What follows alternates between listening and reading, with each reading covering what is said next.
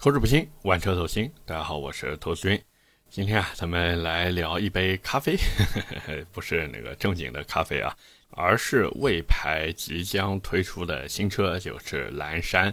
那我也是回头看了一下往期的节目，发现我们已经很久没有聊魏了，或者说很久没有吐槽他们了。所以今天呢，就来和大家聊一聊这个新车啊，蓝山。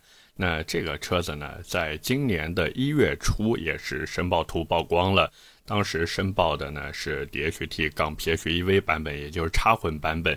实际上，这车早在2022年年底的广州车展已经亮相过了。不过那时候呢，只是亮了一个相。我记得当时很多车媒都在拍，包括还有一些车媒，对吧，在里面说：“哎呀，蓝山哇，好车呀，是不是？”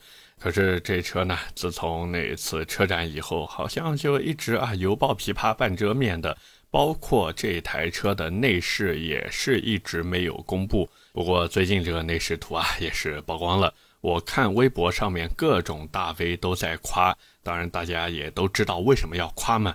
所以这台车到底好不好？如果说我手捧这么多预算想买一台六座 SUV 的话，它值不值得我们去买？那今天呢，都会跟大家分享一下，就是我对这台车的一些看法。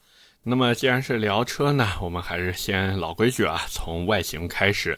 我不知道大家看到魏牌蓝山的第一眼是什么样一个想法，反正我的第一感觉就是怎么说呢，不是特别的好看吧？因为它前脸有一套这个分体式的大灯，包括它上面有一个眯眯眼嘛，这种设计呢，有一点这个新能源的感觉。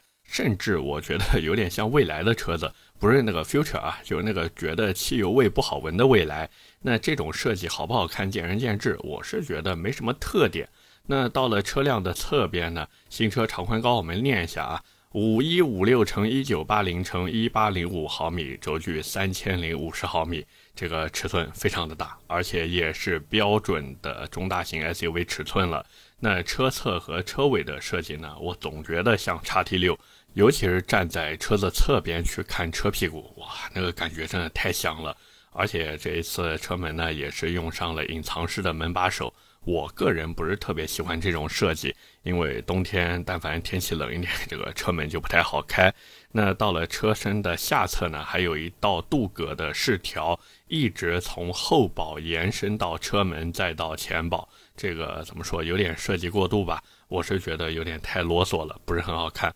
而且现在大家也都知道，这个镀铬件啊已经不流行了。无论是那种闪闪发光的窗框，还是车身饰条，真的显得有点廉价。而且说到这个隐藏的事情，刚才我们不是说隐藏式门把手吗？这车不仅门把手被藏起来，排气也是隐藏的。所以车屁股上面的镀铬件呢，也是一个装饰，不是真的排气口。真正的排气啊，在它车子底下藏着，而且还是一个单边单出的。哎呀，真的是！而且从我的角度出发，我是觉得做一个双边单出的排气有那么难吗？对吧？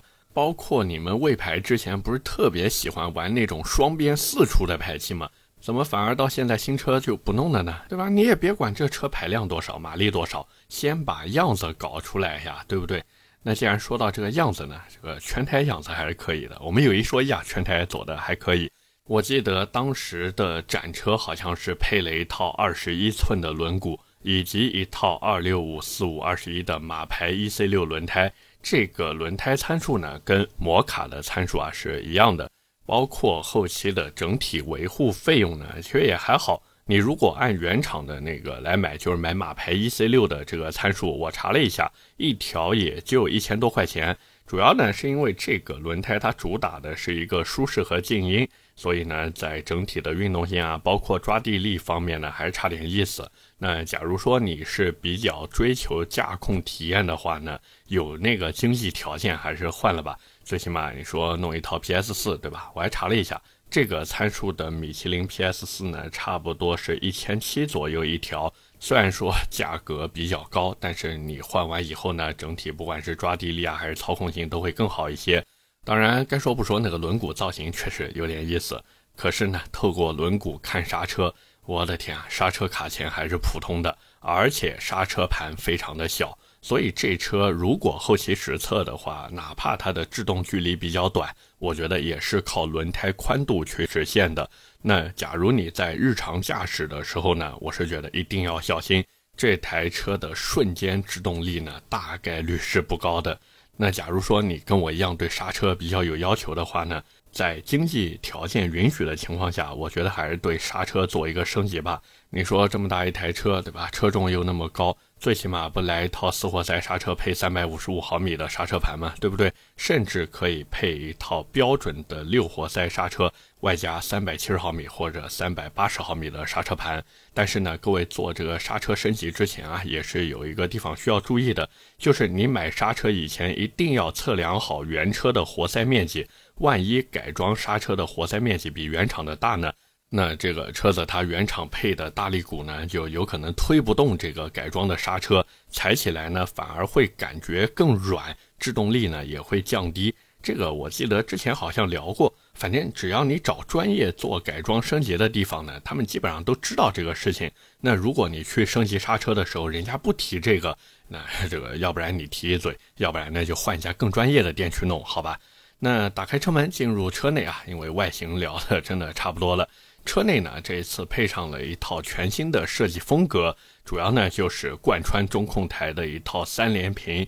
这个三连屏我觉得放在前两年呢，有可能会比较惊艳，但是放在今天嘛，这不好意思，别家也有，你未排不过就是随大流而已，是不是？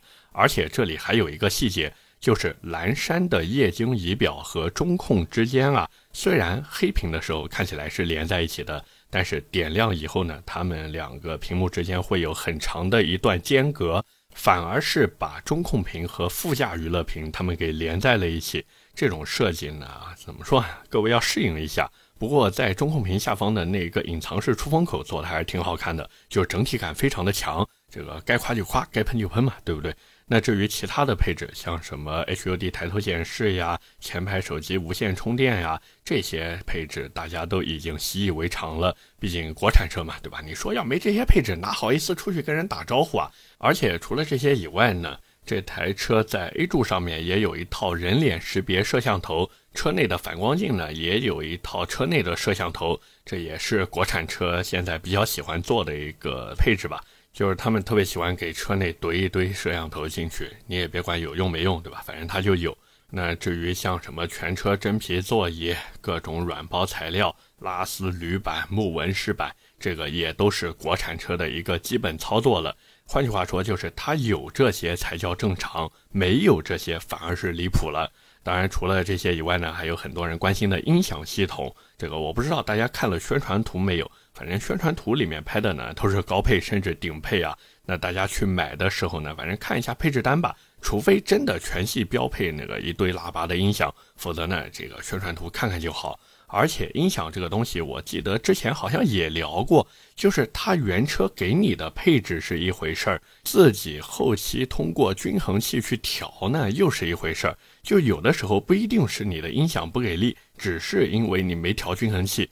那至于怎么调呢？有一个最简单的方法，就是一般车子出厂的时候呀，它高中低三频都在一条线上面。那你可以在这个基础之上呢，把均衡器的那个指示条啊，或者有的是那种旋钮样子，对吧？就调成一个 U 型。说的再直白一点，就是把低音加大，中音稍微加一点，高音呢加大。但是加大的那些都不要拉满啊，稍微留那么一点点。之后呢，再根据自己的喜好去微调一下细节就可以了。这个真的非常非常的简单。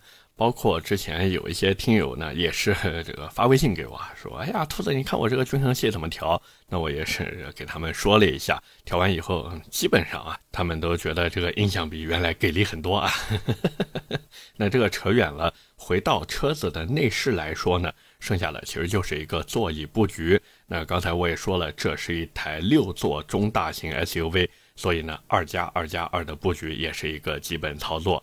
我知道有些朋友呢，听到这边可能会操心，就是说，哎呀，这个车子对吧？它做个六座，空间到底够不够呀？其实空间方面，各位真的不用担心，大多数国产车它在空间这一点上呢，基本上都是不会让你失望的。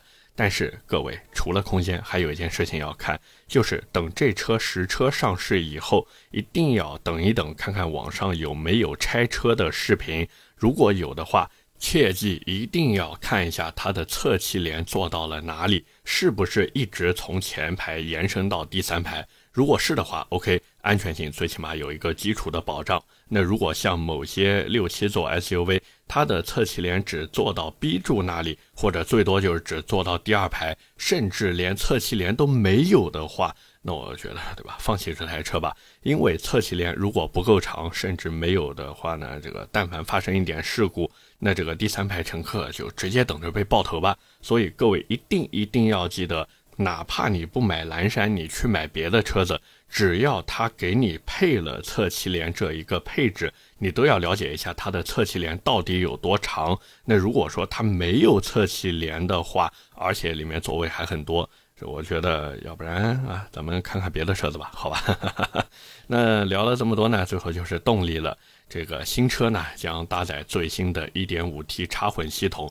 据说最大马力接近五百二十匹，最大扭矩呢九百三十三牛米，所以这个车子百公里加速成绩也非常的漂亮，官标四点九秒。那对于这种尺寸、这种重量的车子来说，真的非常非常的快了。毕竟那个没有电池、没有电机的叉 T 六都要零百加速十秒左右了。那转头再看看蓝山的这个百公里加速成绩呢，我是觉得你买回去以后，即便自己跑不到那么快。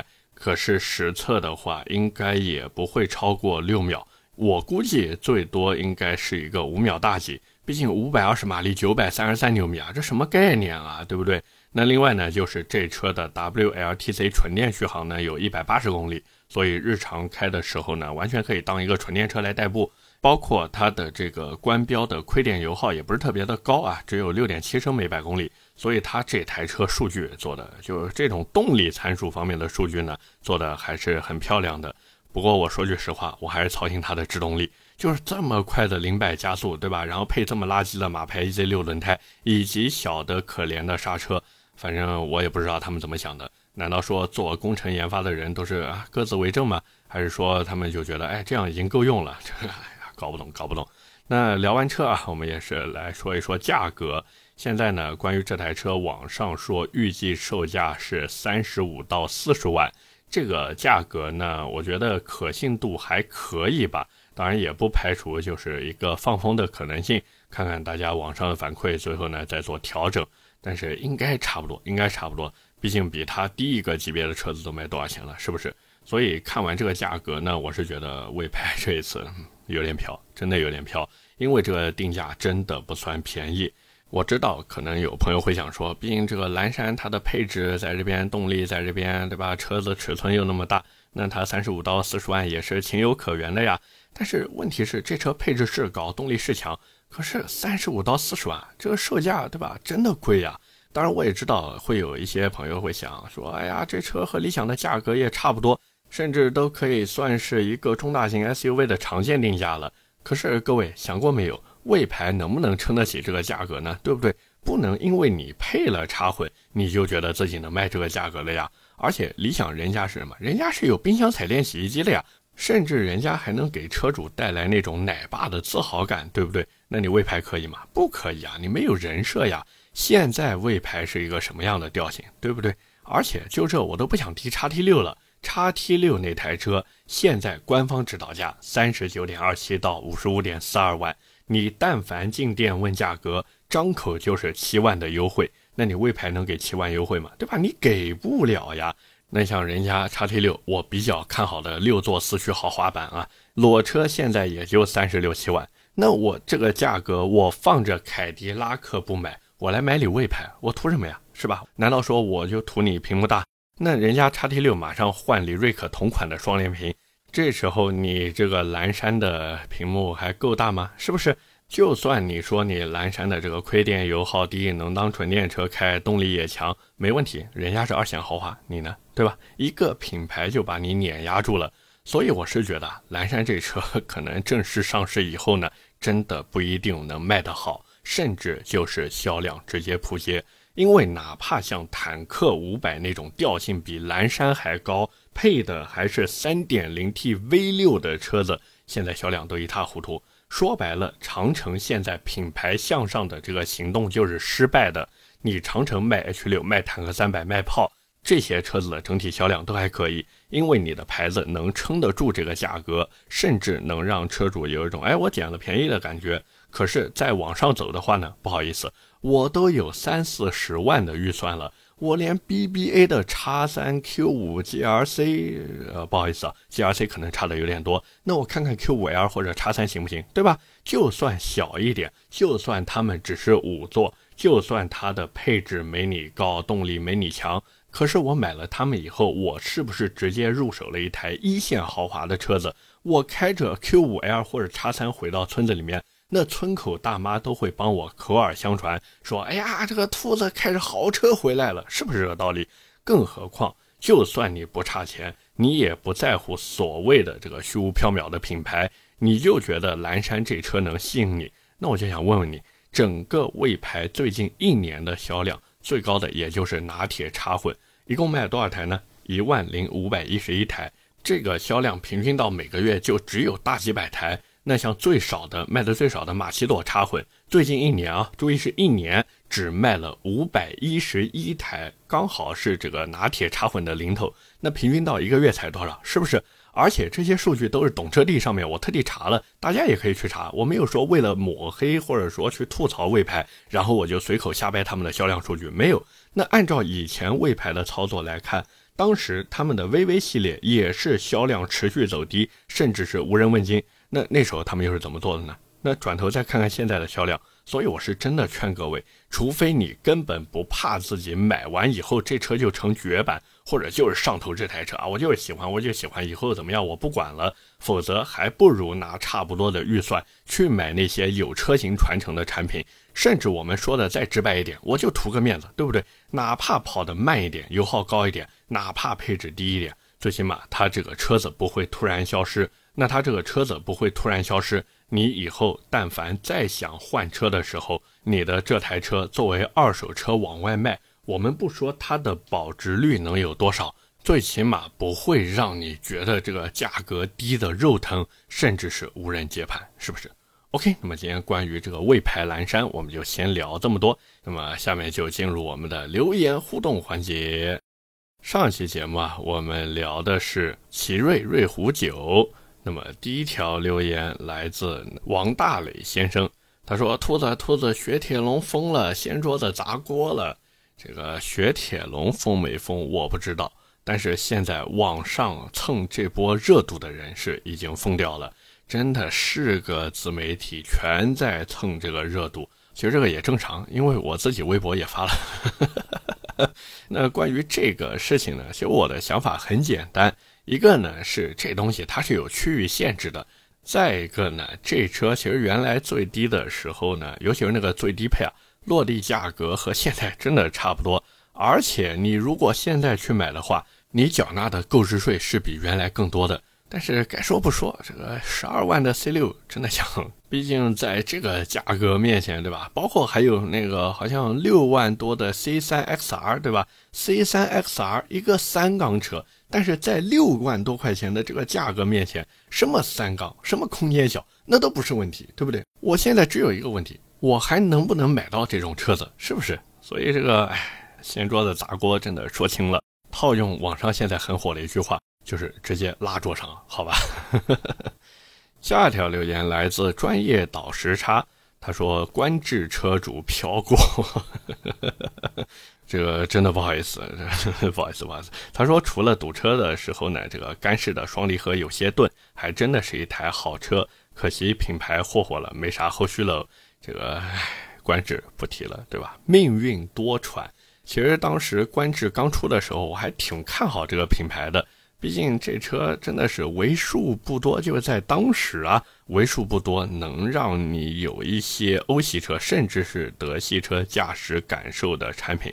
可是做到后面呢，这个怎么说呢？有点不思进取吧。包括整体的营销呀、产品研发迭代啊，这些都没有跟上。还有就是你说的这个干式双离合的问题，所以这个真的没办法，没办法，一个好车愣是被他们自己给玩废掉了。包括这个品牌也是给他们自己玩废掉了，所以就只能唉一声叹息吧。最后一条留言来自听友幺七二六八五八七五，他说：“奇瑞最大的问题啊，就是没有自己家的一个设计风格。你就算丑，时间长了呢，你也会吸引一部分喜欢你风格的消费者。像领克就是这个设计，当时多少人骂，对吧？人家也没改变设计风格，只是在风格下面慢慢打磨，所以现在也是越来越多的人喜欢他们家的蛤蟆眼了。”这个怎么说呢？领克的蛤蟆眼直到今天我都没有办法接受，哪怕说我在节目里面不止一次的说我很期待三百五十马力的零三加，但是对于它的那个蛤蟆眼，我还是接受不能。但是该说不说呢，这个确实领克的设计啊，现在已经走出了自己独特的一条路了。那奇瑞呢，在这一方面也是欠缺了不少的火候，所以也是希望奇瑞能有所改变吧。OK，那么以上就是我们这期节目的全部内容了，也是感谢各位的收听和陪伴。我的节目会在每周一和每周四更新，点赞、评论、转发是对我最大的支持。各位如果还有什么想听的车或者想聊的话题，也欢迎在下方评论区留言。我们下期节目接着聊，拜了个拜。